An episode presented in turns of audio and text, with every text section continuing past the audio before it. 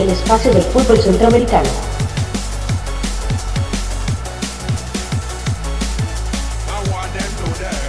Hola, ¿qué tal amigos futboleros de Costa Rica y Centroamérica? Bienvenidos al episodio número 10 de Footcast, el espacio del fútbol centroamericano. Es un gusto para mí presentarme. Mi nombre es José Francisco Núñez y mis compañeros panelistas de hoy, José Gregorio Soro, Jonathan Corrales, Francisco Céspedes y Randall Sánchez. Les invitamos también a visitar nuestro sitio web foodcast.org y también a buscarnos en Facebook como FoodcastCR. Muy buenas amigas y amigos de Foodcast. En esta edición vamos a hablar de la actualidad de las ligas centroamericanas, algunas de ellas ya llegando a su fase final. Hablaremos a profundidad y el tema principal de este podcast será el análisis del repechaje entre Honduras y Australia, que definirá un boleto adicional a la Copa del Mundo Rusia 2018 y adicionalmente hablaremos de noticias mundialistas en los fogueos del mes de noviembre tanto de la selección de Costa Rica como de la selección panameña de fútbol. Comenzamos con el tradicional repaso por las ligas centroamericanas, los encuentros más importantes y pues las tablas de posiciones. Vamos a iniciar con el campeonato Catracho, que a pesar de que la selección de Honduras sigue en competición en, busca del pase al, Mundial, en Honduras se sigue jugando. Y estos son los resultados que se presentaron el sábado y el domingo en el campeonato de, eh, de apertura de la Liga Nacional Hondureña. El maratón derrotó 1 por 0 al Honduras Progreso con gol de Romero al 88. Lobos ganó 4 a 2 a la Real Sociedad. Juticalpa perdió en casa 2 a 3 contra el Real España. Real España por fin vuelve a la victoria. Entre los anotadores estaba Altamirano, Darixon Vuelto y Delegado. Por el caso de Juticalpa anotaron Ramírez y Colón. El Vida derrotó 2 a 1 al Motagua. Olimpia despachó 3 por 0 al Platense, goles de Mejía y de Roger Rojas en dos ocasiones. Con estos resultados, la tabla de posiciones queda de la siguiente manera. El Olimpia llega a la primera posición con 28 puntos, con una diferencia de goles de más 11. En segunda posición queda el Maratón con la misma cantidad de puntos, 28, pero con una diferencia de goles de más 2. Tercer lugar, Motagua, con 27 puntos, con una diferencia de goles de más 6. Cuarto lugar, Lobos, poquito más abajo, 23 puntos, con diferencia de goles en 0. Quinto, Juticalpa, con 22 puntos, diferencia de goles de más 8. Y sexto, el Real España, que ahora sí se mete en zona de clasificación con 20 puntos y con gol diferencia cero. Como vemos, la diferencia de puntos entre estos equipos es muy poca, así que eh, sería de esperar ver cambios en las próximas jornadas. Veremos cómo se va a desarrollar este campeonato porque se empieza a poner bastante interesante en esta recta final. Los goleadores se mantiene Justin Arboleda, el colombiano, con ocho anotaciones, no anotó el fin de semana, pero queda ahí en primer lugar. Segundo, quedaría el jugador de Lobos, Jairo Crisanto Roches, con siete tantos. Y ahora Roger Rojas con el doblete en el fin de semana queda ahí en esa, compartiendo la segunda posición de la Olimpia con siete anotaciones. La siguiente jornada rápidamente que se va a jugar entre miércoles y jueves. Olimpia recibe el maratón, uno de los clásicos centroamericanos. Platense Real Sociedad, Vida contra Lobos, Real España, Motagua y Honduras Progreso Juticalpa. Bien, en el fútbol de la Liga Nacional de Guatemala se disputó la fecha número 18 con partidos muy importantes porque es una liga donde hay muchos movimientos en la parte alta de la tabla. El Cobán Imperial venció 2 a 0 al Sanarate como local, Guastatoya recibió al Municipal y cayó derrotado 1 por 2 frente a este equipo, a pesar de que el Municipal gran parte del juego jugó con 10 hombres. El Marquense le venció al Suchi Tepeques 2 goles por 0. El Antigua en un partido muy importante vence 2 por 0 al Siquinalá. El Comunicaciones venció 2 por 1 al en ese momento líder Chelajú y el Petapa en el juego frente al Malacateco perdió como local 0 a 1 y con estos resultados hay muchos movimientos en la parte alta de la tabla. La antigua que estaba de segunda posición asume la posición de liderato y llega a 33 puntos. El Chelajú tras caer derrotado se mantiene en 31 puntos y cae a la segunda posición.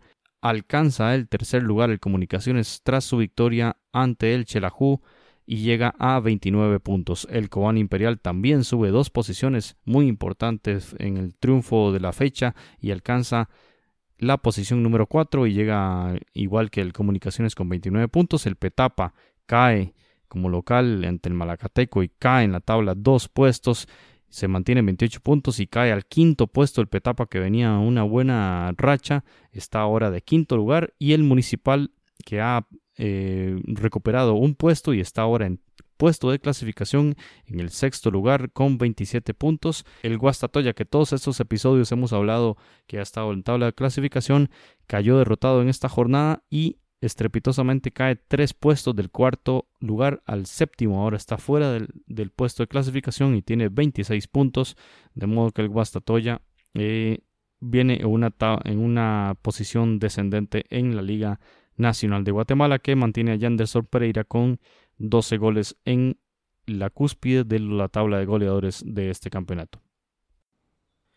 En Panamá se jugó la jornada número 18 en la cual se enfrentaron Plaza Amador contra Independiente con un resultado de 2 a 0 a favor de Plaza Amador. Santa Gema le ganó 2 a 0 a Alianza. Sporting le ganó Sporting perdió 0 por 2 ante Chorrillo. Tauro le ganó 4 por 2 a San Francisco y Veragüense le ganó 2 por 1 a Árabe Unido. Con los resultados de esta jornada se establecieron los cuatro clasificados a las semifinales de la siguiente ronda del torneo local de Panamá, con Tauro en el primer lugar con 33 puntos, Plaza Amador en segundo lugar también con 33 puntos, la diferencia de sus posiciones por gol diferencia, Árabe Unido de tercer lugar con 32 y Chorrillo de cuarto lugar con 25 puntos. Bien, repasamos ahora los resultados en la Liga del Salvador, en la primera división del fútbol de Cuscatlán, donde repasamos los siguientes resultados en la fecha número 18. Dragón empató a dos contra Sonsonate en emocionante encuentro. Entre los anotadores de Sonsonate destacamos al panameño Armando Apolo, que volvió a anotar, se mantiene ahí entre los líderes de goleo. El Isidro Metapán venció 2 por 1 al Municipal Limeño. Pasaquina y el Luis Ángel Firpo empataron a 0. Faz y Chalatenango empataron a 1. Audas perdió en casa contra el Alianza 2 a 3. Entre los anotadores de la Alianza estaba Gustavo Guerreño, el paraguayo, también se mantiene ahí entre los líderes de goleo. Y el Santa Tecla, el equipo de los verdes, despachó 3 a 1 al Águila con goles de Frutos, el paraguayo, Barahona, Majano. Y por el Águila anotó el panameño Dixon. Con estos resultados, esto sería en la tabla de posiciones en este momento en el fútbol de El Salvador. En primer lugar, se mantiene por supuesto la alianza con una importante diferencia de puntos. Ahora suma 40 gol de diferencia más 22 realmente apabullante su paso por el fútbol salvadoreño en este momento. Segundo lugar, quedaría el equipo de Santa Tecla con 31 puntos, gol diferencia más 15. Tercer lugar el FAS con 29 puntos, gol diferencia más 9. Cuarto lugar el Isidro Metapán con 28 puntos, gol diferencia más 2. Quinto lugar Pasaquina con 24 puntos, gol diferencia menos 1. Sexto el Águila 23 puntos, gol diferencia menos 1. Y séptimo, Audas, 22 puntos, gol diferencia menos 6. Y ahí quedaría el Municipal Limeño todavía con esperanzas de clasificar la siguiente ronda en octavo con 20 puntos y con una diferencia de goles de menos 11, realmente muy negativa, pero aún así con posibilidad de clasificar. En la tabla de goleo, Interesante lucha por ese primer lugar que están sosteniendo Gustavo Guerreño de la Alianza, 12 goles y, con la misma cantidad de anotaciones el panameño Armando Polo del Sonsonate. En tercer lugar ya está quedando un poquito rezagado Gutiérrez del Pasaquina. Repasamos entonces lo que sería la siguiente jornada en el fútbol del Salvador, la jornada número 19 en donde el sábado 11 de noviembre el Alianza recibirá al Pasaquina, Luis Ángel Firpo Alfaz, Chalatenango Dragón, Sonsonate contra Santa Tecla, el Águila recibirá al Isidro Metapán y el Municipal Limeño al Audas.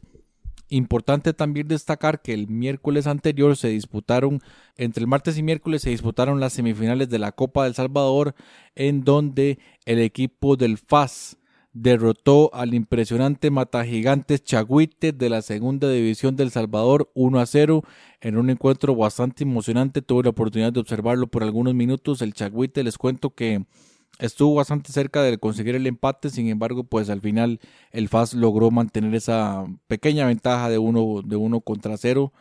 Y el Alianza cayó 0 a 1 contra el Santa Tecla en el Cuscatlán. Así que el Santa Tecla sigue haciéndole la vida imposible realmente a los salvos de la Alianza. La final se va a disputar el martes 21 de noviembre en el Estadio Cuscatlán, FAS contra el Santa Tecla. Veremos qué va a ocurrir en esta interesante final en El Salvador. Bien, y en la primera división de Nicaragua se enfrentaban ya los duelos de semifinales. Ya está cerrando el campeonato nicaragüense de fútbol con duelos muy emocionantes. El Dirian Gen recibió al Walter Ferretti y le venció 1 por 0 es un resultado, si se quiere, sorpresivo en el sentido que el Walter Ferretti hizo una muy buena fase de clasificación. El Dirangen tuvo que clasificar en esos duelos eh, previos a las semifinales y aún así, eh, a pesar de haber jugado a mitad de semana, le vence 1 a 0 al Walter Ferretti a la espera del partido de vuelta de esta serie de semifinal que llevará a la final a la finalísima muy importante en el fútbol en el fútbol de Nicaragua. El Managua AFC, por su parte, recibió al Real Estelí y este equipo de mayor trayectoria, de mayor estirpe campeona, el equipo del norte de Nicaragua venció de visitante al Managua FC 1 por 0, de modo que la Liga Nicaragüense de Fútbol se jugará los partidos de vuelta. El Real Estelí recibe el Managua FC con esa ventaja, repetimos, que tiene el equipo de del norte de Nicaragua y el Walter Ferretti recibirá al Dirigen tratando de darle vuelta a esa serie que gana el equipo de Diriamba 1 por 0. Recordemos que la final del fútbol de Nicaragua se desarrollará entre el 18 y el 26 de noviembre, partidos a visita recíproca. Estaremos muy atentos acá en Footcast sobre estos duelos que determinarán al campeón de la primera división de Nicaragua. En Costa Rica se jugó la jornada número 19, en la cual Alajuelense le ganó 3 por 0 a Liberia, Cartaginés empató a ceros con Guadalupe, Santos de Guapiles le ganó 3 por 2 a Carmelita, Limón perdió 1 por 2 ante Grecia, Saprisa empató a 1 con Herediano. Y UCR perdió 0 por 1 ante Pérez Celedón. Con estos resultados, la tabla de puntos de la primera división de Costa Rica ubica a Herediano en primer lugar con 47 puntos, Saprissa en segundo lugar con 37, Pérez Celedón en tercer lugar con 33 puntos y Santos de Guapiles en cuarto lugar con 29 puntos. Señores, qué momento, qué momento vivimos. Se cumplen los 96 minutos. Vamos, árbitro, árbitro, llévate el pito a la boca. Árbitro, árbitro, árbitro. Señoras y señores, finalizó el partido. Estamos en el repechaje. Estamos en el repechaje y Estados Unidos queda fuera del Mundial. Le está explicando claro lo que pasó con los otros resultados. Clasificó Panamá al Mundial Clasificó Panamá al Mundial, le está explicando claro a Pinto. Lástima, dice Pinto, pero repechaje, repechaje. El 9 de noviembre Honduras jugará contra Australia. Este bueno amigos, y para entrar en el tema de fondo de este episodio 10 de Footcast, del espacio del fútbol centroamericano, vamos a analizar el repechaje que va a enfrentar Honduras contra Australia. Eh, son partidos de ida y vuelta. A este repechaje Honduras llegó por quedar de cuarto lugar en la hexagonal final de CONCACAF con tres partidos ganados, tres perdidos y cuatro empates para un total de 13 puntos. Australia por su parte llega después de una eliminatoria bastante larga donde gana una gana su grupo en una primera fase con 21 puntos. Jordania queda en el segundo lugar con 16 puntos. Sin embargo, después en la fase 3 queda en el tercer lugar Japón gana ese grupo con 20 puntos. Arabia Saudita queda en segundo lugar con la misma cantidad de puntos que Australia, pero con dos goles más en el gol diferencia. Y eso lleva a Australia a un repechaje contra Siria.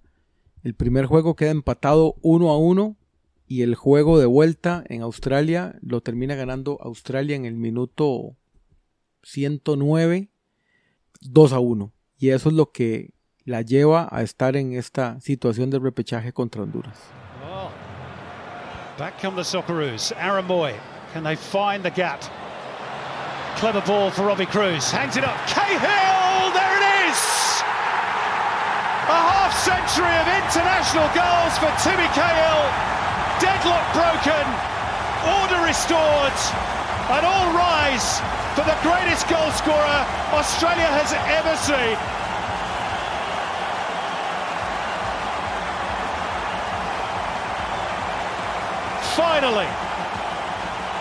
Bien, los partidos de ida y vuelta se realizarán en primera instancia el 10 de noviembre en San Pedro Sula, en el Estadio Olímpico Metropolitano. El, el, equipo hondureño enfrentará a Australia a las 4 de la tarde, hora de Honduras. Es importante este dato por el tema de la temperatura, el tema del ambiente que se puede vivir.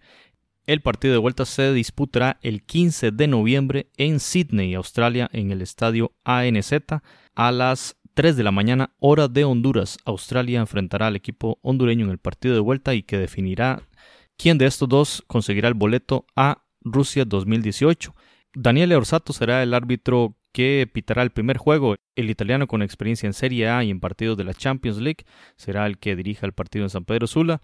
Mientras tanto, Néstor Pitana, eh, el árbitro argentino, es el que dirigirá el juego de vuelta en Sydney, Australia. ¿Cuál es el formato que tendrá esta serie de repechaje entre Honduras y Australia? Simplemente juegos a visita recíproca. Pasará obviamente el equipo con más puntos, pero hay un factor determinante que es el tema del gol de visita. El gol de visita sirve como criterio de desempate y es muy importante tomar en cuenta esto en el sentido de que cualquiera de los dos equipos que note más goles de visita en caso de que terminen empatados en puntos será el que clasifique directamente a Rusia 2018. Ahora bien, si en ambos juegos terminan los mismos marcadores, por ejemplo 1-1 en San Pedro Sula, 1-1 en Sydney, se jugará tiempo extra, los dos tiempos de 15 minutos cada uno, y en donde la regla de gol de visita sigue aplicando. Es decir, si en ese ejemplo 1-1 en San Pedro Sula, 1-1 en Australia, hay un segundo gol hondureño y luego, aunque empate Australia quede el partido final 2-2 en tiempo extra, clasificaría en ese caso el equipo hondureño por haber anotado doble como equipo visita. Entonces, eso es importantísimo, hay un criterio de empate como gol de visitante y si hay empate tanto en los dos juegos como en el tiempo suplementario, habrá tiros desde el punto de penal. Entonces, es importante tener en cuenta estos criterios que la FIFA determina no solo para esta serie, sino para toda la serie de repechaje que se disputan a nivel mundial.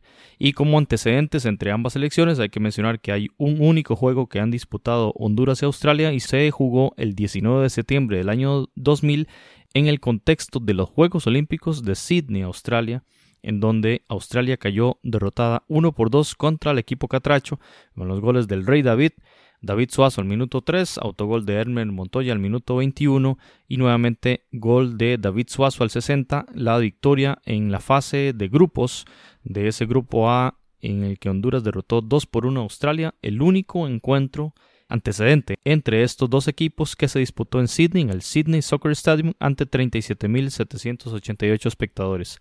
De modo que no hay otros juegos, solo este juego, partido que disputaron jugadores muy conocidos de Honduras como Noel Valladares, Iván Guerrero, David Suazo, Danilo Turcios y dirigidos ni más ni menos que por Ramón Enrique Maradiaga Chávez. El primitivo fue el, director técnico de Honduras en aquella ocasión.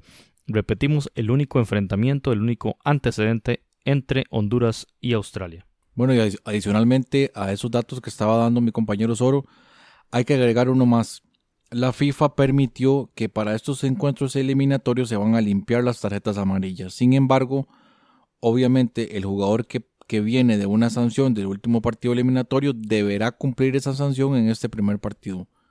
Bajo ese concepto, hay algunos jugadores, tanto en Australia como en Honduras, que se van a perder ese primer partido eliminatorio, de los cuales vamos a hablar un poquito más adelante. Ahora, repasando la convocatoria del equipo de Honduras, los convocados por, las, eh, por el eh, entrenador Jorge Luis Pinto, vamos a repasar los porteros, Donis Escobar y Ricardo Canales. Adicionalmente, los defensas, Minor Figueroa, Emilio Izaguirre, Brian Bekeles, Johnny Palacios, Henry Figueroa, Ever Alvarado, Félix Crisanto, Alan Vargas y Carlos Sánchez. Mediocampistas, Oscar Boni García, Jorge Claros, Mario Martínez, Alfredo Mejía, Brian Acosta, Alexander López, Oliver Morazán, Michael Chirinos, Sergio Peña. Delanteros Carlo Cosley, Rommel Kioto, Alberelis, Anthony Lozano y Carlos Lanza. Adicionalmente, hay que recordar cuáles, cuáles son los jugadores que se quedaron fuera de esta convocatoria. Uno, eh, Buba López, portero titular de Honduras, se quedó fuera. Bajo esta situación, hasta el momento eh, Jorge Luis Pinto no había convocado a nadie para suplir esta baja.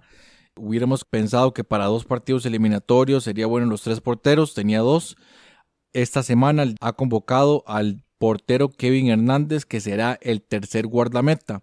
Y uno de los jugadores que habíamos reportado como lesionados en anteriores eh, episodios del Footcast era Eddie Hernández por la fractura en el pómulo fue convocado y va a utilizar una máscara especial para proteger su cara y se encuentra ya entrenando con la selección de Honduras, podría ser de la partida en ambos encuentros.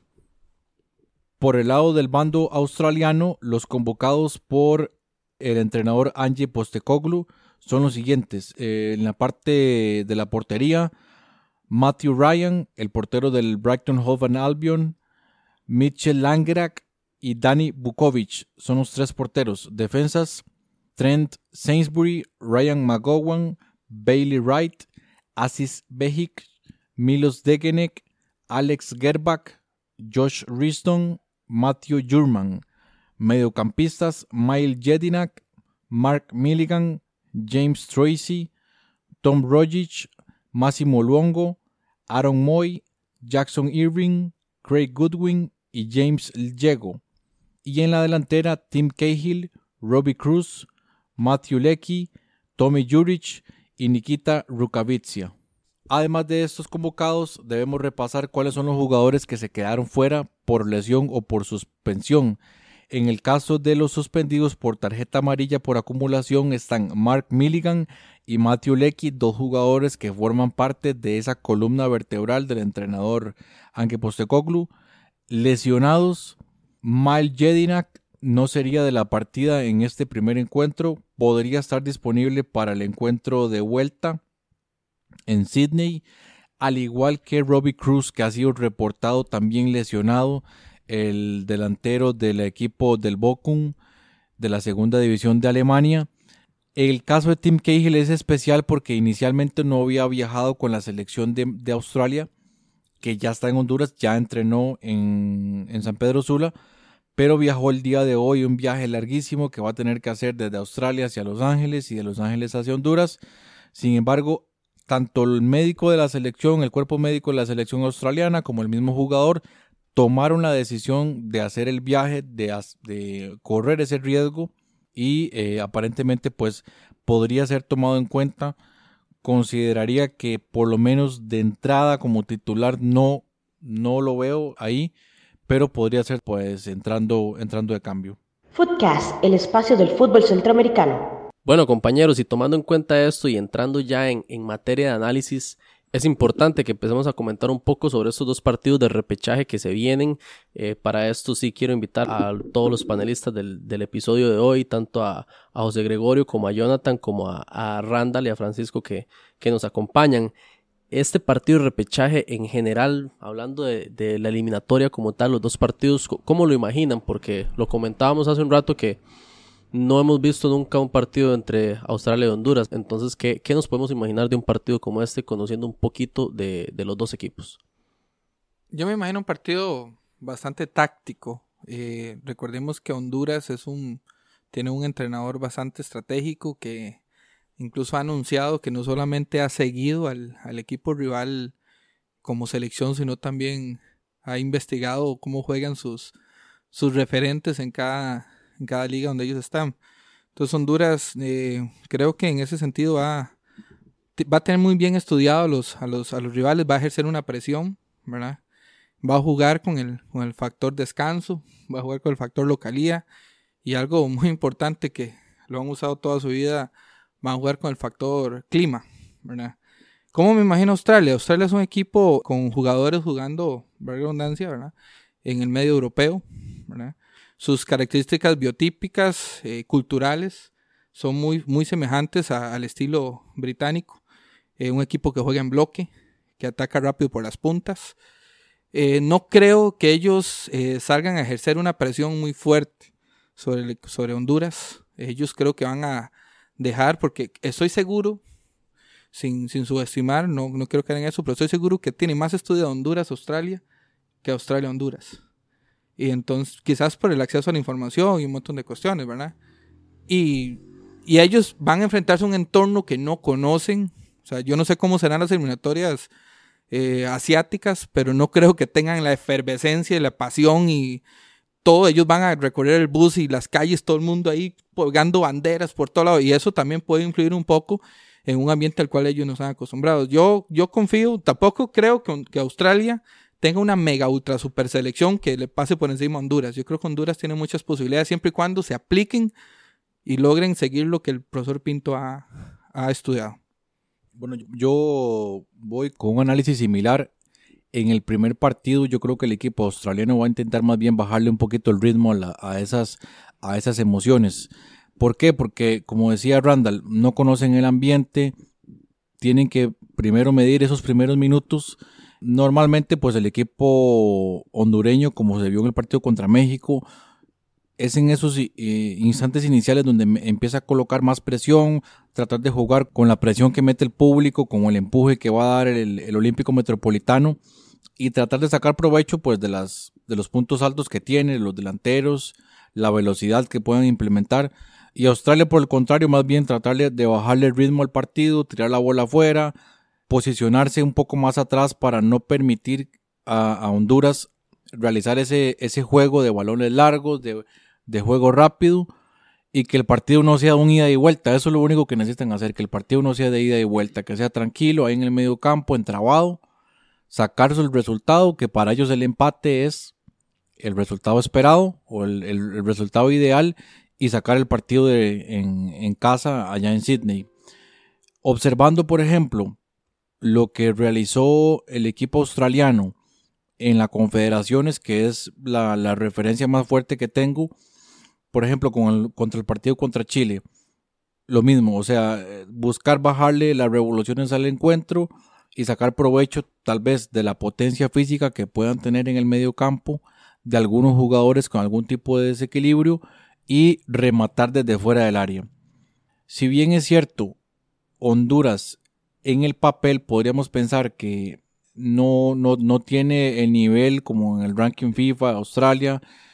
Sin embargo, yo doy un poquito favorito a la selección eh, hondureña. Ya una vez pasados los días, viendo los últimos acontecimientos, me parece que Honduras podría tener una leve ventaja sobre Australia en este momento sumado a las incidencias de los, de los lesionados.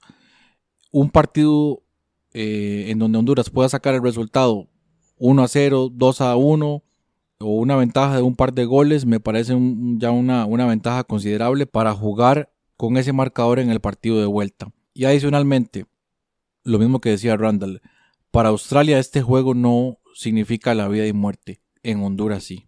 Sí, no, definitivamente hay otro, hay otro tema que tiene que ver mucho con el desplazamiento, que también, que también entra a jugar, ¿verdad? No es lo mismo. Y aquí Honduras tiene ventaja, obviamente.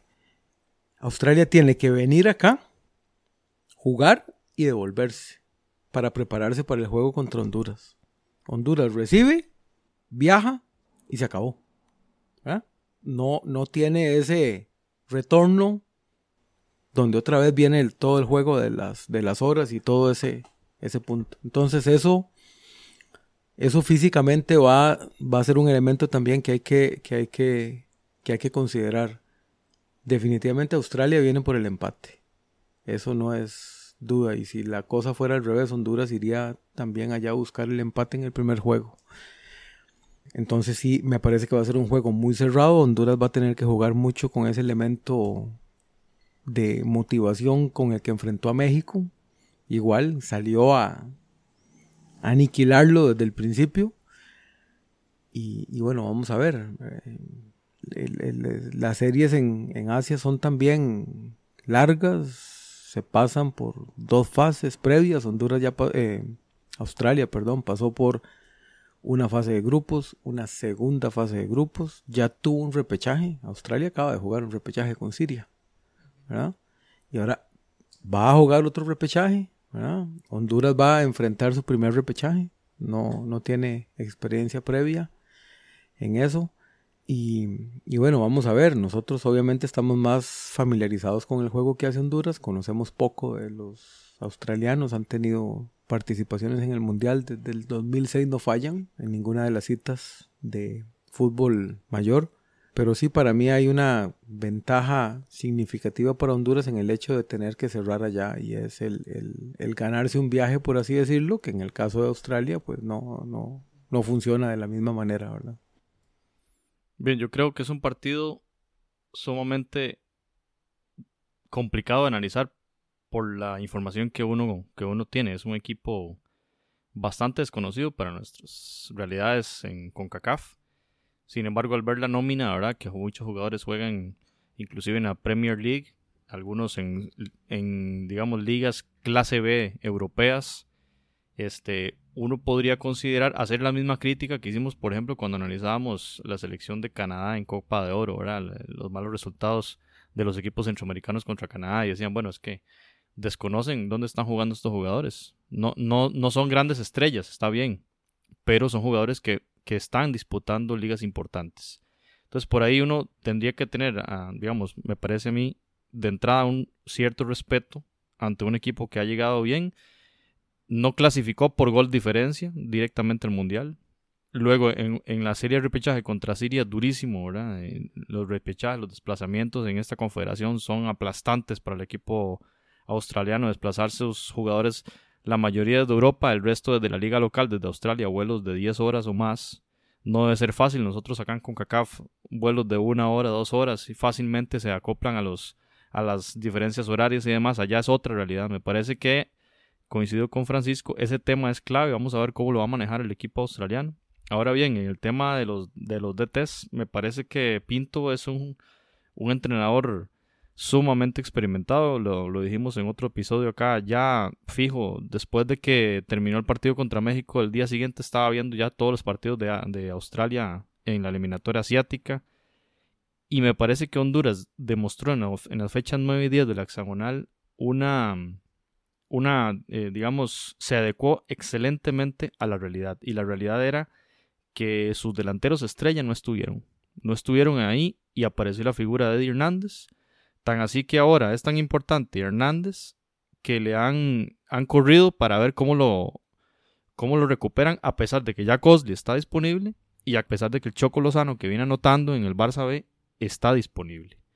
Entonces, más allá de las del momento negativo que Honduras ha tenido, el entrenador Pinto, es el, esas son las aguas, las aguas turbias en las que él le gusta nadar.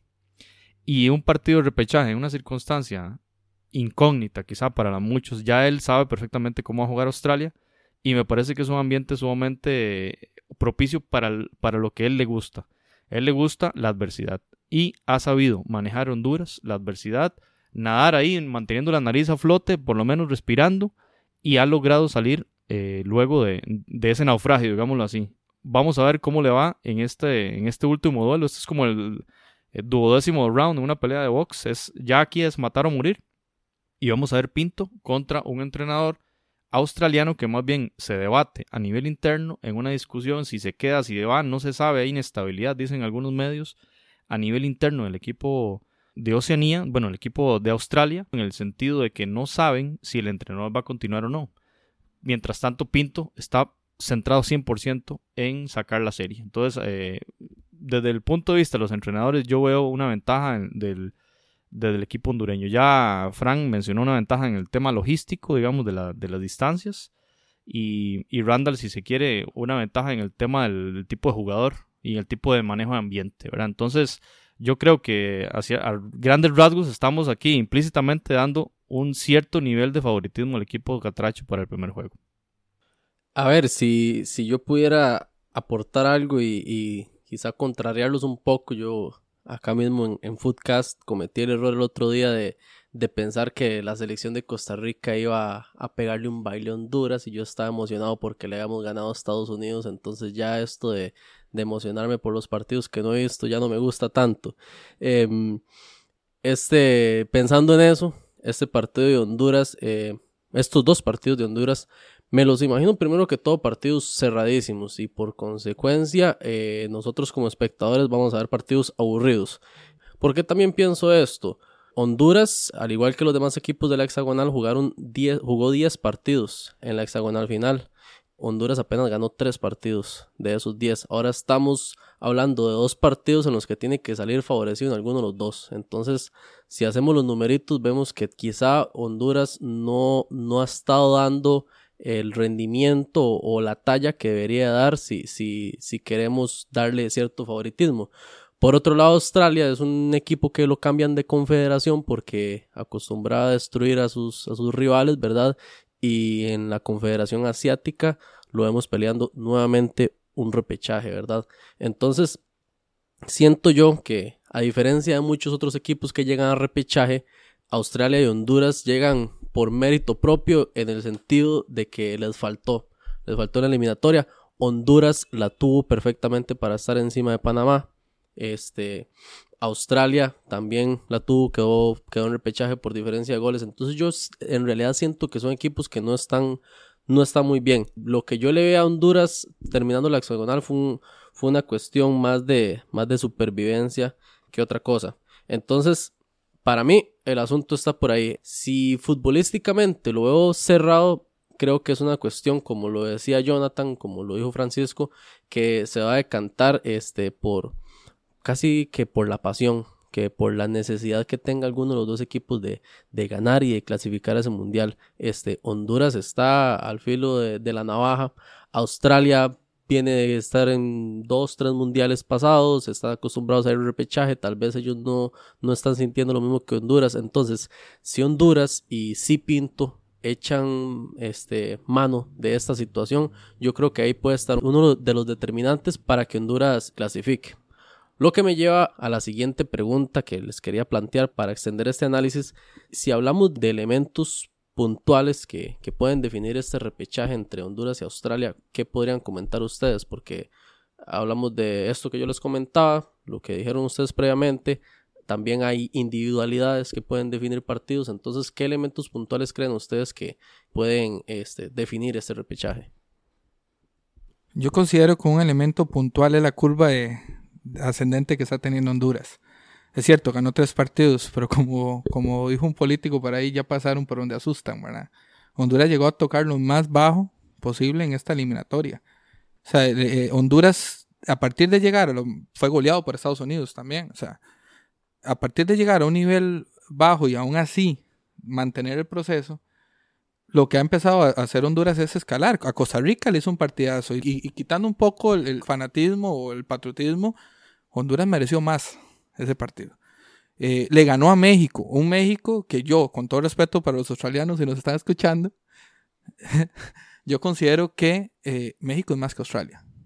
Y lo, y lo sostengo. O sea, eh, un equipo con más experiencia, con, con una cultura futbolística y, y, y que peleaban por algo ese día y Honduras lo enfrentó. O sea, Honduras viene en un, en un crecimiento importante, están aprendiendo. Eh, obviamente sí, sí hay algo que, que, le va a dar un punto a Australia. Si es cierto, yo les digo a ustedes, ¿cuál es el mejor jugador de Australia? Todos me dicen Tim Cahill. 40 y qué? 44 años tiene Tim Cahill, ¿verdad? 3-7, 3-7 años, sí, me pasó un montón, que me disculpe ahí el hombre. Pero lo que digo yo es, todavía seguimos hablando de Tim Cahill. O sea, cierto, tengo jugadores en Europa. ¿Por qué? Para ellos es más fácil exportar jugadores europeos, se ajustan al, biotipo de jugar en Europa y un montón de cosas, pero tampoco tienen mega ultra estrellas. O sea, jugadores buenos, con más experiencia, que no es lo mismo jugar en Platense jugar en Motagua que jugar en, en aunque sea en el, en el, en el Sunderland, una cuestión así, aunque esté en segunda división, o sea, eso es cierto. Pero tampoco son, son, son grandes referentes que uno diga, fue puña. Entonces, creo que Honduras tiene ese plus. Está, tiene un, un entrenador que ha dirigido mundiales con éxito, olímpicos con éxito. O sea, no le tiene, como dijo mi compañero José Soro, sea, no le tiene, no le tiene miedo a los grandes y le gustan las situaciones de adversidad. Y todo lo que ha hecho Honduras hasta ahora es ganancia. Yo sé sobrevivencia, pero la sobrevivencia es cuando uno ve a los grandes. Y tiene jugadores que han ido acumulando y han estudiado bastante y se han adaptado al sistema. Ahora bien, una ventaja que tiene, que siempre ha tenido Pinto sobre Australia. La mayoría de los jugadores de Honduras juegan en Honduras. Bien o mal, Pinto tiene oportunidad de hacer microciclos, tiene oportunidad de buscar. Australia siempre le pasa lo mismo, la misma cruz de todos los países que tienen un montón de legionarios. Siempre tiene que incorporarlos a microciclos antes de los partidos y tratar como le va a pasar ahora. Entonces, posiblemente Honduras tenga hasta más trabajo que Australia. Entonces, yo pienso, eh, curva de rendimiento, para resumirme, curva de rendimiento, conocimiento del sistema del entrenador versus experiencia de los jugadores australianos y que también son, son, son buenos. Tampoco es que estoy diciendo que son malos. Yo, yo sí creo que hay otro elemento que ahora se mencionó brevemente y que tal vez no, no destacamos mucho y es esa inestabilidad que hay en el equipo australiano por la eventual salida del, del entrenador, no importa cómo quede el resultado del repechaje. O sea, pareciera que independientemente de que se gane y se pase al, a Rusia, él, él se va.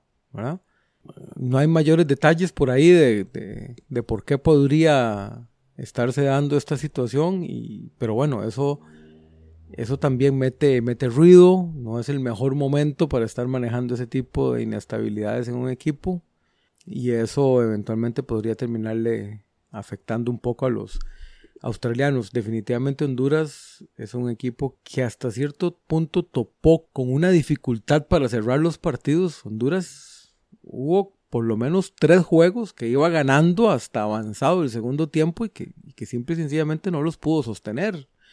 Aquel juego que iba ganando en Panamá, 2-1, que le empatan en el 90 y algo. ¿verdad? Nosotros le empatamos el, el juego en Honduras con un poquito más de tiempo. Estados Unidos le empata el juego también. Honduras estuvo a punto de hacer en algún momento nueve puntos que al final terminaron siendo tres. A Honduras le cuesta el cierre, ¿verdad? De los partidos. Y eso es algo muy importante que estoy casi seguro que Australia ya lo debe haber revisado también. A Honduras le cuesta el cierre de los juegos. A Honduras no le cuesta tomar ventaja, pero le cuesta mantenerla. Y sí, por lo que uno conoce, por lo que uno ve, uno se inclinaría como a pensar que, que Honduras un poco también por esta cuestión de los desplazamientos tiene una, cierta ventaja en esta, en esta serie. Pero bueno, vamos a ver qué es lo que plantea Australia también, que acaba de jugar también una eliminatoria con Japón, que es un referente de la eliminatoria en Asia, es un equipo que casi siempre clasifica en primer lugar en sus grupos. Estuvo a punto de pasar directamente, se quedó fuera por dos goles.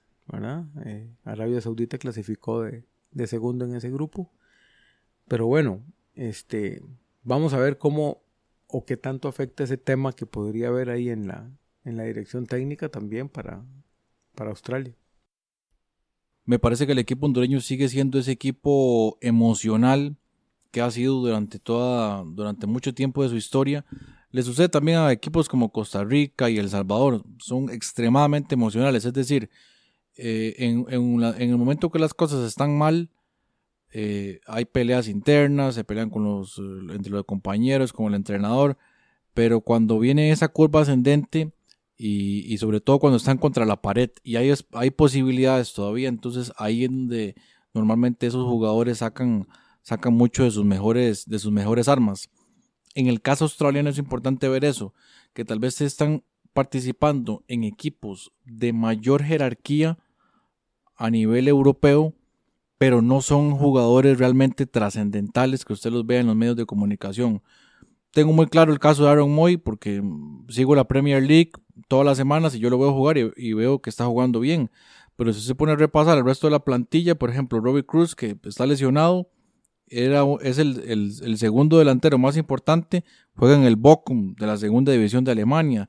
Ahí uno pensaría, ok, no, no, o sea, estos jugadores tienen una buena plantilla, pero no son una selección a temer, una selección a tener respeto. Y otra cosa que me quedó clara es que yo siempre pensé que Australia iba a pasarle muy fácil por encima a Siria. Yo sabía que Siria tenía jugadores importantes ahí, unos delanteros buenos, pero que Australia venía bien de la Copa Confederaciones y tenía un poquito más de jerarquía que iba a poder superar ese escollo fácilmente y no fue así, tuvo que ir a tiempo extra y dependiendo muchísimo, como decían antes, de este Team Cahill, 37 años, no estoy diciendo que sea mal jugador, es un excelente jugador, pero no está eh, en el nivel del fútbol europeo, no está a nivel eh, competitivo importante, a nivel internacional. Y por si fuera poco, viene con una lesión, tal vez ni siquiera va a poder jugar.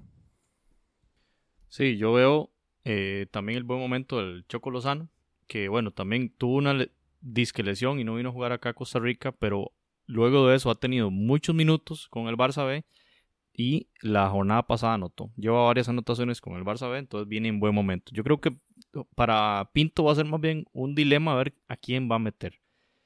Eh, Cosley, bueno, ya lo hemos analizado en Footcast con todo el paso que ha, tenido el Olimpia en la serie contra Santos y el paso en, los juegos de la Liga Hondureña. Ha venido tomando ritmo.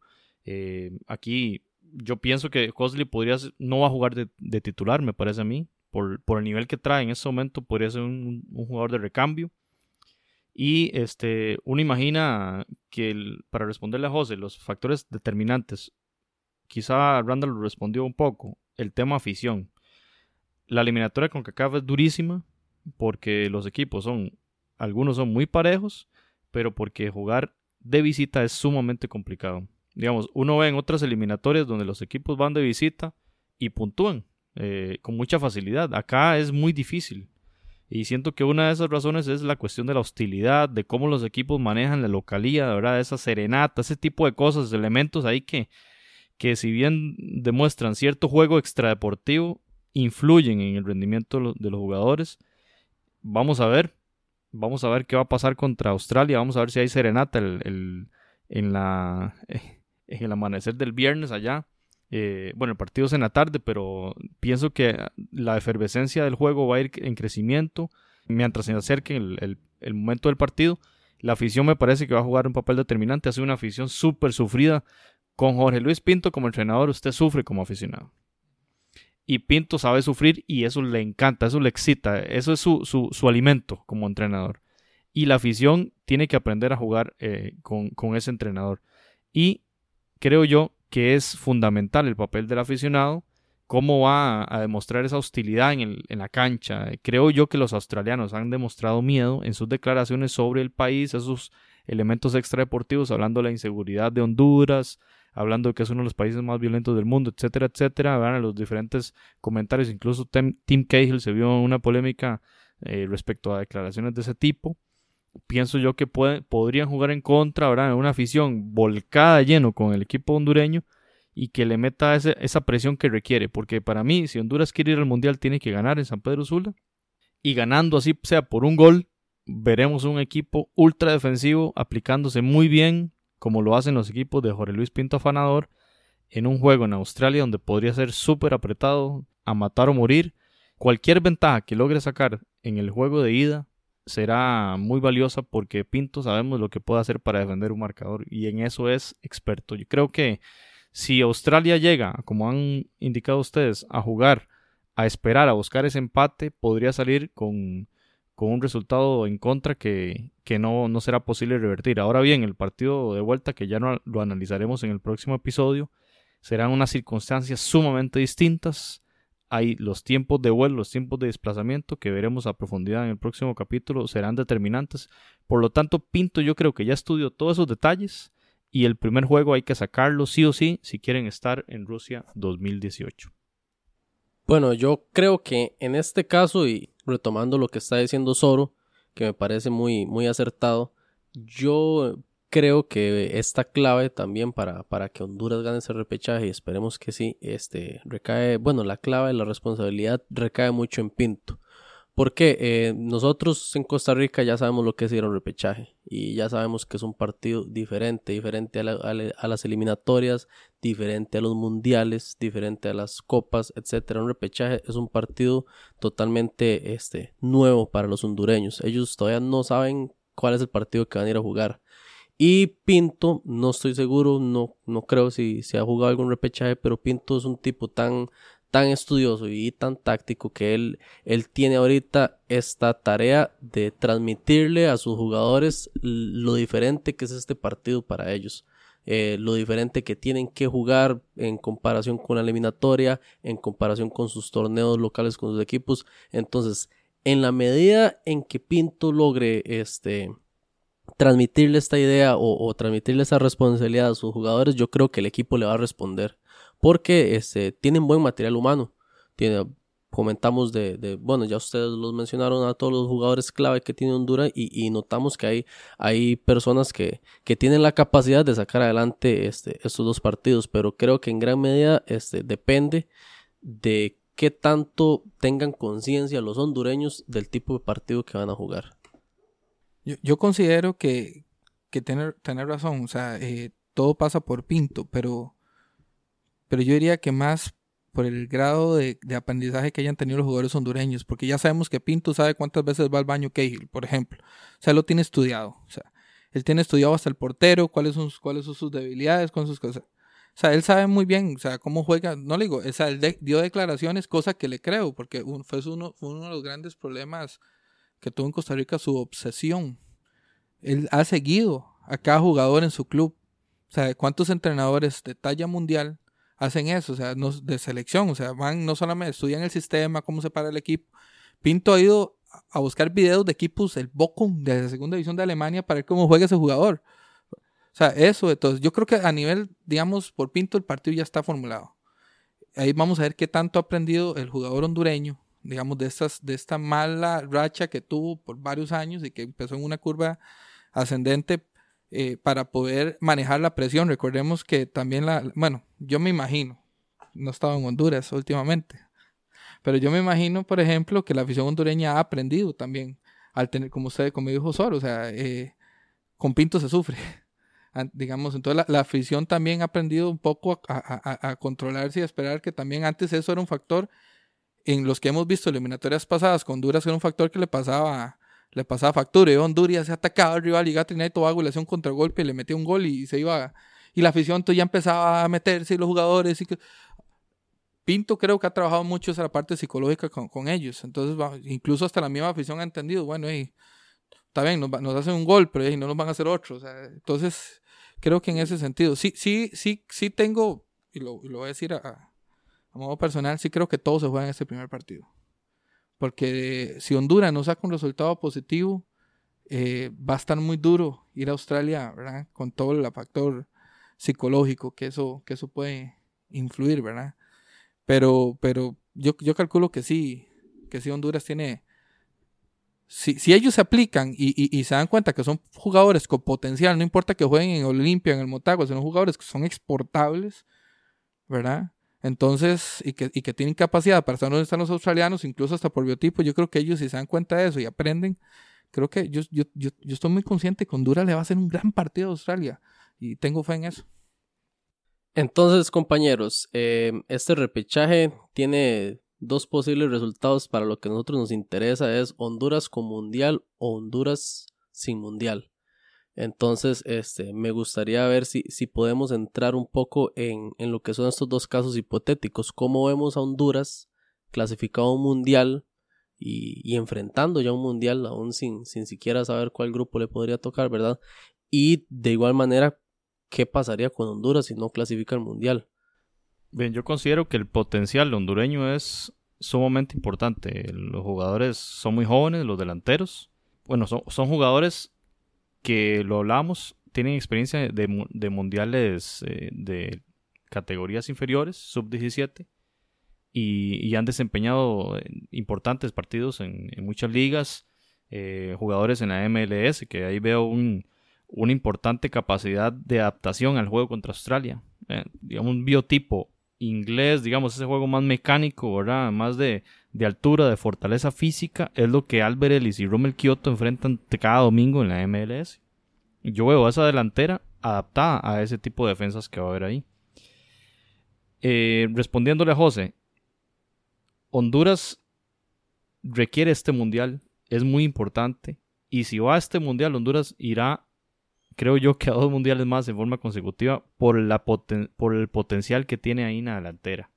Tiene jugadores muy jóvenes, muy fuertes, que tienen buenos procesos de liga menor y que vienen despuntando en sus respectivos equipos. Quitarle un mundial a estos jugadores es cortar toda una generación que podría ser resultar muy exitosa para el fútbol hondureño. Eh, de mi parte, como costarricense lo digo, quiero que Honduras clasifique al mundial. Me gustaría mucho que le pase por encima a Australia. Creo incluso que, así es probable que, suceda. Y Albert Ellis, Rommel Kioto, el Choco Lozano, me gustaría mucho que verlos en, un campeonato del mundo. Como decía Randall, creo que el incentivo de jugar este repechaje, de saber que están a dos partidos, de estar en una máxima vitrina futbolística. Y no solo hablar del Olimpia, del, del, Motagua, del Maratón, lo que sea, cualquier equipo de la liga hondureña. Es llevar al país al máximo nivel, es tratar de superar las participaciones del, de Sudáfrica, que fue bastante negativa para el equipo hondureño. Y, y entonces, eh, con un potencial con estos jugadores que, tienen, yo creo que es la, oportunidad ideal. Este momento es ideal. Y creo que si lo logran, por lo que significa el mundial, por la inyección económica que significa participar de una Copa del Mundo, se hablaba el otro día que Costa Rica le van a ingresar 9 millones de dólares por haber clasificado, tomando en cuenta los premios de la hexagonal más el premio mínimo por, por jugar los tres juegos de la primera ronda. Imagínense, Honduras va a entrar lo mismo dinero. Ese dinero significa mejorar ligas menores, mejorar eh, infraestructura deportiva, etcétera, etcétera. Y lo hemos dicho acá muchas veces, el equipo que logre clasificar le saca más ventaja a esos equipos que no clasificaron en, en el área centroamericana. ¿Por qué? Porque eso significa mejorar el fútbol desde las bases. De modo que, reiterar, si clasifican, yo vería a Honduras muy fuerte para próximos dos mundiales por la generación que trae. Es un buen momento para el equipo hondureño. Exactamente. E, eso tiende a ser un círculo vicioso. Usted deja ir a los mundiales y todo, todo el apoyo económico que, necesitan los clubes se viene para abajo. Eso le ha pasado a Honduras. Honduras ha ido a los mundiales, tal vez no ha desempeñado un buen papel, pero eh, se ha mantenido ahí. Recordemos el, 6 a 0 que le mete Estados Unidos a Honduras. Ahí en ese momento hubiéramos dicho, esto, esto está listo, la eliminatoria está totalmente cerrada eh, Honduras no, no tiene para ir al Mundial, la generación se murió. Después del partido contra México, ahí nos damos cuenta que no es, no es tan así, que el fútbol siempre da tal vez a veces una segunda o una tercera oportunidad, le está dando una sexta, séptima oportunidad a un jugador como, como Carlo Cosley.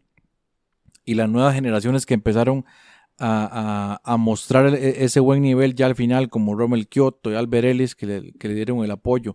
Eddie Hernández, una figura emergente en esta, en esta eliminatoria. De pronto ya Honduras ya no, no es el equipo que pensábamos, viene reforzado con una generación interesante. Si incluimos ahí al Choco Lozano, que con la selección tal vez no ha participado en muchos encuentros a, nivel, a nivel A, pero ahí está dando la talla. De nuevo, como, como analizábamos antes, Anteriormente, antes de los partidos estos eliminatorios finales del mes de septiembre, yo hubiera pensado que Australia iba a tener un repechaje mucho más sencillo. Ahora me parece que con, en el momento que llega a Honduras, llega con ventaja y sacando ese primer partido una diferencia de uno o dos goles, puede perfectamente eh, buscar ese resultado favorable en el partido de, de vuelta en Sydney. Sí, a mí, a mí sin embargo, sí me sigue preocupando un poco esa falta de concentración del jugador hondureño en los momentos claves del partido. No olvidemos que Honduras está donde está porque Estados Unidos hizo un juego que nadie se imaginaba que iba a hacer. Si Estados Unidos hubiera salido a jugar en, su último partido allá en la, en la isla, Honduras no estaría ahí donde está, ¿verdad?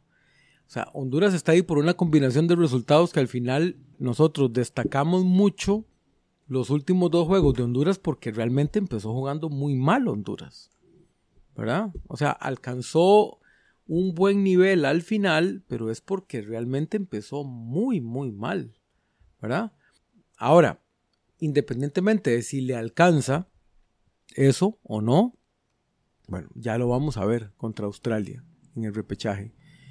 Sin embargo, es un equipo, de nuevo, le cuesta el cierre, le cuesta conservar la ventaja y eso es eh, un tema de concentración. Sabemos que Pinto, como entrenador, es un estratega, es un analista, es un estudioso del juego, es una persona que valora todos los escenarios posibles. Sin embargo, tiene una generación de jugadores que sí, muy habilidosos, mucho potencial, mucha expectativa de lo que podrían hacer, pero les pasa la factura la falta de concentración a veces, ¿verdad? Estamos de acuerdo en que no es un partido de eliminatoria donde a Honduras incluso le cuesta jugar en casa. Para Honduras no es, al contrario, eh, nuestro, que le sacamos mucha ventaja a la casa, igual que México. Eh, a Honduras le cuesta sacar resultados positivos en San Pedro Sula. Y, bueno, más allá de que nos gustaría ver más equipos de Centroamérica y que nos gustaría este, que se note más esa presencia del área en el, Mundial, eh, yo sí creo que hay que trabajar un tema de concentración con el equipo que ha sido uno de los elementos que más le ha fallado a, Honduras en la, en la eliminatoria. Compañeros, y habiendo analizado este, todas estas variables de este repechaje que, que va a enfrentar Honduras contra Australia, eh, las debilidades, las fortalezas de ambos equipos y, otros agentes externos que van a tener peso en, este en estos dos partidos. Em, ya tratando de, sacar conclusiones y, vaticinando algún resultado, propiamente a cuál de los dos equipos le ponen ustedes la fichita que decimos. Voy a empezar yo de una vez. Yo se la pongo a Australia primero que todo para no para no echarle la, mala suerte a Honduras, que ya he fallado todos los, pronósticos que he hecho acá en el programa. Y también porque la vez pasada me, me, comió el asunto de la pasión, ¿verdad? Entonces se lo pongo a Australia con toda la fe de que gane Honduras. Bueno, antes que quería responder un poco la pregunta que antes no, no, no lo hice. Yo creo que si Honduras va al Mundial, excelente, se potencia el fútbol hondureño.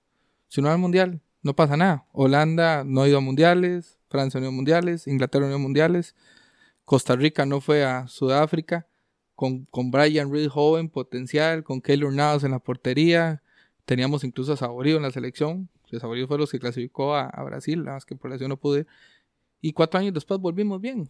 Entonces, digamos, Honduras es un país que está trabajando muy bien, creo que es el que mejor trabaja en Centroamérica, las ligas menores, porque tienen tienen algo que nosotros no tenemos. Ellos, ellos tienen biotipo, tienen un, temas población, un montón de cosas y la están sabiendo aprovechar y jugadores con hambre. Pero es que en ligas menores se ven más, se ve que son más potenciales porque mientras aquí con 17 años es un chico que va al cole, ya con 17 años es un chico tratando de ganarse la vida en un equipo en primera división en Honduras para tratar de ya le comer a su familia, para tratar de salir adelante. Entonces un equipo que está aprovechando eso, está trabajando bien las, las, la liga menor. Entonces yo creo que Honduras con mundial se potencia, se dispara sin mundial, pueden seguir trabajando porque lo están haciendo bien. Mi fichita. bueno, eh, yo, yo, yo sí voy a pegar de pasional. Soy centroamericano, tengo amigos hondureños. Eh, en mi trabajo tengo una compañera hondureña, por cierto. Y, y, y yo sí veo, a Fran, ahí sí voy a diferir un poco con vos. Contra México sí tuvieron la concentración y lograron ganar. A pesar, contra, contra Trinidad y Tobago, a pesar de que se les puso encima, lograron mantener el resultado. Y Honduras está ahí porque también el árbitro le regaló un gol a Panamá. Porque entonces, si sin ese gol fantasma, Honduras estaría directo en el Mundial. Entonces también ellos tienen méritos. Creo que han hecho un mérito suficiente y los jugadores están aprendiendo. Ahora bien, vamos a enfrentar a un equipo que tiene jugadores con mucha experiencia. Eso, que no son estrellas, es cierto, pero tienen experiencia. Entonces tampoco es que Honduras va a ser, no es Perú que le tocó Nueva Zelanda, ¿verdad? Con respeto a los neozelandeses.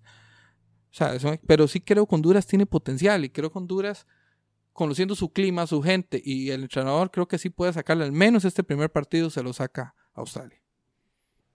La fichita para Honduras, ¿verdad? Este, yo creo que sí lo, yo creo que sí lo logran, yo creo que sí sacan el resultado en casa y van y lo defienden fuera. Igual voy con Honduras, me parece que iría un resultado, incluso creo que por ahí de un, 2 a 1. Le doy la fichita ahí a, a Rommel Kioto para anotar.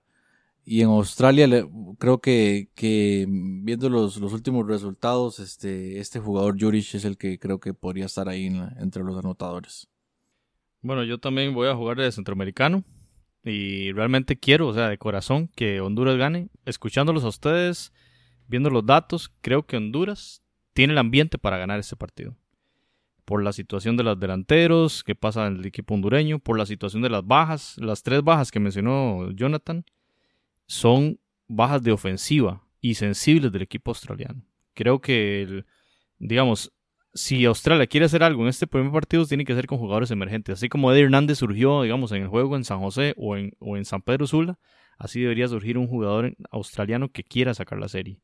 De otra forma, por, por los datos y la curva ascendente que hablaba Randall, la situación y el estado actual, el contexto actual de la selección hondureña, pienso que todo suma para que Jorge Luis Pinto saque el juego contra la selección de Australia. Bueno compañeros, y con esto vamos cerrando el análisis del repechaje que enfrentará Honduras contra Australia. Que quede claro que este es un tema que todavía no se acaba en Footcast, este, con el desarrollo de, los dos partidos previa y, posterior también eh, vamos a estar siguiendo analizando el, tema, eh, enfocándonos especialmente en, el papel que, que desempeñe Honduras y todos, como acabamos de comentar, esperando que, que gane Honduras. Que quede claro que yo le puse la fichita a Australia para jugar de doble agente, ¿verdad? No, no quisiera nunca que ganara Australia. Es una cuestión de, de, cábalas. Entonces, con esto terminamos el análisis del repechaje de Honduras y continuamos con más información en Footcast, el espacio del fútbol centroamericano. Muy bien, en nuestra ya habitual sección de noticias mundialistas hablaremos de la selección de Costa Rica que tiene programados dos fogueos en este mes de noviembre, el día sábado 11 de noviembre, 2.30 hora de Costa Rica, se enfrentará en la ciudad de Málaga a la selección de España. Partido muy importante como preparativo a la Copa Mundial Rusia 2018. Y el día martes 14, muy pocos días después, en la capital de Hungría jugará el equipo costarricense contra la selección de ese país a la 1 y 15 hora de Costa Rica son los dos fogueos que tiene la selección nacional ante estas eh, selecciones. El equipo español actualmente en el ranking de FIFA en la edición de octubre de 2017. España está en el octavo lugar y el equipo de Hungría está en el lugar 53 de esas dos selecciones. La selección española es la que está clasificada a la Copa del Mundo. Hungría, como decíamos en el footcast anterior, quedó en el mismo grupo de Portugal y quedó de tercer lugar, de modo que no clasificó ni siquiera al repechaje de la Copa Mundial en la eliminatoria de la UEFA para Rusia 2018. Eh, Costa Rica presenta una serie de convocatorias eh, donde tiene a Patrick Pemberton, Dani Carvajal y Leonel Moreira. Los tres arqueros convocados por Oscar Ramírez, en la defensa Cristian Gamboa, José Salvatierra, Brian Oviedo, Kendall Waston, Francisco Calvo, Ronald Matarrita, Oscar Duarte, Giancarlo González, y Kenry Gutiérrez. Son la línea defensiva, los jugadores que están ahí para presentar en la defensa de la selección de Costa Rica.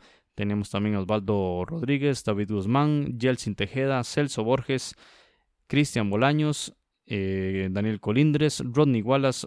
En la convocatoria está Brian Ruiz, hablaremos ahora de eso. Johan Venegas, José Guillermo Ortiz y Marco Ureña. Lo importante de este tema es el tema de las bajas. Keylor Navas baja ante estos dos equipos, Hungría y España. Brian Ruiz, que salió muy recientemente una lesión muscular que le afecta y tendrá que, estar eh, apartado de la actividad de la Selección Nacional de Costa Rica. Aquí en el país hay mucha incertidumbre de qué está sucediendo con un jugador que ni siquiera entrena con el primer equipo del Sporting de Lisboa, ni siquiera compite a nivel de clubes y resulta lesionado para dos juegos tan importantes preparativos a la Copa del Mundo. Y el otro jugador de gran importancia para el equipo costarricense es Joel Campbell, que venía de recuperarse de una larga lesión y eh, actuó contra el equipo de Valencia en la Liga Española, él con el Betis, eh, haciendo un partido muy bueno y en el partido siguiente resulta lesionado Campbell otra vez lesionado y otra vez fuera de la convocatoria de la Selección Nacional de Costa Rica, de modo que hemos repasado los convocados, hemos repasado las bajas y pues en el tema de los legionarios encontramos, digámoslo así, un ritmo importante, especialmente del Pipo González con el Boloña, ha venido disputando varios, varios juegos de una forma eh, regular, digámoslo así, en el tema de minutos, mientras tanto el jugador... Eh, Duarte ah, viene recuperándose de la lesión y ha tenido también recuperación en el tema de participación, en tema de minutos con el equipo español. Y por otro lado, Cristian Gamboa, más bien vemos ahí un sube y baja. Algunos juegos lo, lo incluyen en la titular y, por, y en otros juegos desaparece incluso de la convocatoria. Entonces hay un, digamos, una irregularidad importante de Cristian Gamboa. Y por otro lado, Brian Oviedo, que vemos que sí ha tenido participación importante con el Sunderland, muchos minutos y ha, ha tomado buen ritmo el jugador del equipo de la Championship de Inglaterra. Bien, y respecto al rival costarricense en el primero de los Juegos de Fogueo, el rival más calificado de, los dos que enfrentará la selección costarricense en esta gira europea, el rival España, que eh, realmente Lopetegui, si vemos la convocatoria, ha llamado a la crema innata, como decimos por acá, llamó a todo lo mejor, eh, De Gea, Reina y Kepa en, los porteros, en la línea defensiva Ramos, Piqué, Bartra, Odriozola, Nacho, Alba y Moreno en la línea defensiva, en la mitad de la cancha Isco, Luis Alberto, Saúl Ñíguez del Atlético de Madrid, Asensio del Real Madrid, Busquet, Tiago Iniesta y Larramendi. Y pues en la línea ofensiva Callejón, Vitolo, Aspas, Morata, Silva y Rodrigo. No se guardó nada, más una que otra baja que ha tenido el equipo español, pero creemos que el corazón, digamos, de la fortaleza española está ahí, está ahí convocada. Y pues la selección de Costa Rica enfrentará a un equipo A de, de, España que también recordemos lo que hemos conversado en otros episodios de Footcast. Las fechas FIFA disponibles en preparación al Mundial son muy escasas. En el 2018 inician en el mes de marzo, de modo que las elecciones eh, aprovechan muy bien estas fechas de noviembre como preparativo al Mundial para subir el nivel porque en el mes de enero y en el mes de febrero no hay juegos clase A, juegos oficiales, no hay fechas disponibles por la FIFA oficialmente, de modo que estas fechas son muy importantes para aprovechar y como lo vemos el equipo español aprovecha llamando a su mejor equipo en el enfrentamiento contra Costa Rica. Bien, y otras noticias de las elecciones clasificadas al Mundial en Panamá. Jugará dos partidos amistosos, uno será el jueves 9 de noviembre a las 12 y 30 pm, hora de Costa Rica, eso sería 1 y 30 hora en horario de panameño, enfrentará a la selección de Irán y luego lo hará el día 14 de noviembre a la 1 y 45 el martes frente a la selección de Gales en Cardiff. Repasando los convocados en la selección de Panamá, pues hay que destacar algunos lesionados que se han caído de última hora para, este, para estos importantes partidos amistosos, empezando por el capitán Romar Torres, que seleccionó en el partido del Seattle Sounders. Tampoco va a estar Adolfo Machado, también lesionado en el partido disputado con la MLS. Adicionalmente, tampoco estará en el partido Roberto Nurs. Luis Tejada tampoco estará. Gaby Gómez, eh, bueno, ya repasamos a Adolfo Machado, esos serían pues los, eh, los las bajas. Edgar Bárcenas, Abdiel Arroyo tampoco estaría disponible para este partido y por lo tanto eh, repasamos la convocatoria. Jaime Penedo y José Calderón, los porteros ya tradicionales de la selección. Quedaría Felipe Baloy como capitán, Eric Davis, Luis Ovalle, Roberto Chen, Fidel Escobar, Michael Munillo, que por cierto llega en gran momento, equipo ideal de las Américas en la pasada, en la pasada jornada del fin de semana. New York Red Bulls está en la segunda ronda y también está ahí Juan Carlos Vargas del Tauro. En medio campo estaría Armando Cooper del Toronto, también clasificado a semifinales en la MLS, Marco Sánchez, Aníbal Godoy, Ricardo Buitrago, Josiel Núñez, José González, Manuel Vargas, Leslie Heraldes, Ricardo Ávila. Y en la delantera, Blas Pérez, Gaby Torres, Ismael Díaz y Alfredo Stephens. Importante destacar en este equipo de Panamá, mantiene eh, esos, esos, esos jugadores, esa, esa base. Sin embargo, bueno, ahí tiene esas bajas. Importante destacar las finales de conferencia en la MLS, donde hay cuatro panameños aún en disputa. En la conferencia del Este, el Seattle Sounders de, de Román Torres estaría enfrentando al Houston Dynamo de Adolfo Machado. Ambos jugadores en este momento están reportados como lesionados, por lo tanto no viajan a Austria. Y por el otro bando, en el oeste, Armando Cooper del Toronto y Cristian Martínez del Columbus Crew estarían enfrentándose para ver si alguno de estos llegaría a la, a la gran final de la MLS. Repasando entonces, el día 9 de noviembre en Austria sería el partido contra Irán. Irán pues ha convocado a la, al equipo base con, la, con, el que ha enfrentado toda la eliminatoria, el equipo tradicional. En este momento el equipo de Irán se encuentra en la posición 34 del ranking FIFA. Y repasando la planilla, eh, pues no, no voy a nombrar a toda la convocatoria. La base básicamente está compuesta por jugadores que militan en el fútbol de Irán, especialmente en el equipo más grande que es el Persepolis. Sin embargo, por supuesto, destacar creo que el jugador más reconocido por todos, Reza Kuchaneihat, que es el jugador conocido de la pasada Copa del Mundo. En este momento disputa eh, el campeonato de Holanda con el Herenbin. Y también por ahí destacar la participación de Karim Ansarifart del Olympiacos. Eh, jugadores ahí importantes eh, que podrían ser de la partida contra el equipo de Panamá en el segundo encuentro que Panamá estaría disputando, que tendría que viajar a Cardiff, se va a enfrentar a Gales. Gales que vendría de enfrentar a Francia de visita, por lo tanto, en primera instancia el entrenador Chris Coleman había convocado a la crema innata de la selección galesa que lamentablemente se quedó fuera de la Copa del Mundo por muy poco, no logró tan siquiera estar ahí en la en el repechaje europeo. Había convocado a, lo, mejor, pero sin embargo, Garrett Bale se cae por lesión, Hal Robson Canu también se cae por lesión y Johnny Williams, Jonathan Williams queda también fuera por lesión. Por lo tanto, quedarían los, el resto de convocados. Sin embargo, ahí podemos destacar, como siempre, aparte de, de la base de la selección de la selección galesa, Wayne Hennessy del Crystal Palace, eh, ahí está convocado. También estaría Ashley Williams, Chris Gunter, Ben David del Tottenham Hotspur. Podemos destacar también a Joe Letley, que en este momento pasó del Crystal Palace al Derby County. Aaron Ramsey está convocado, Andy King del Leicester City, Joe Allen del Stoke City también ahí está incluido. Y en la delantera tal vez eh, lo más destacado Sam Vokes del Burnley que anotó el fin de semana. Tom Lawrence del Derby County, Ben Woodburn, la joya de Liverpool 18 años, la esperanza del fútbol galés y de última hora fue convocado Tom Bradshaw del Barnsley para completar la nómina de la selección del eh, seleccionador Chris Coleman, Gales que se ubica en la posición número 13 del ranking de la FIFA. Footcast, el espacio del fútbol centroamericano. Bien, amigas y amigos de Footcast, el espacio del fútbol centroamericano, esto ha sido el capítulo número 10 del episodio 10 de Footcast.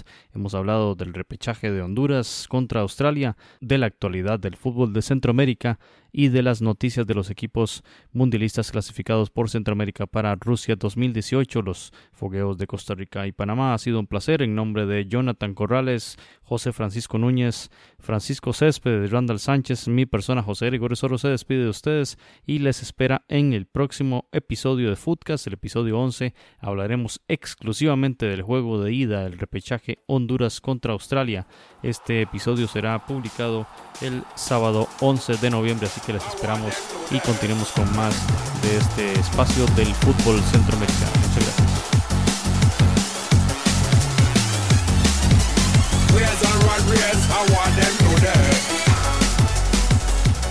Footcast, el espacio del fútbol centroamericano.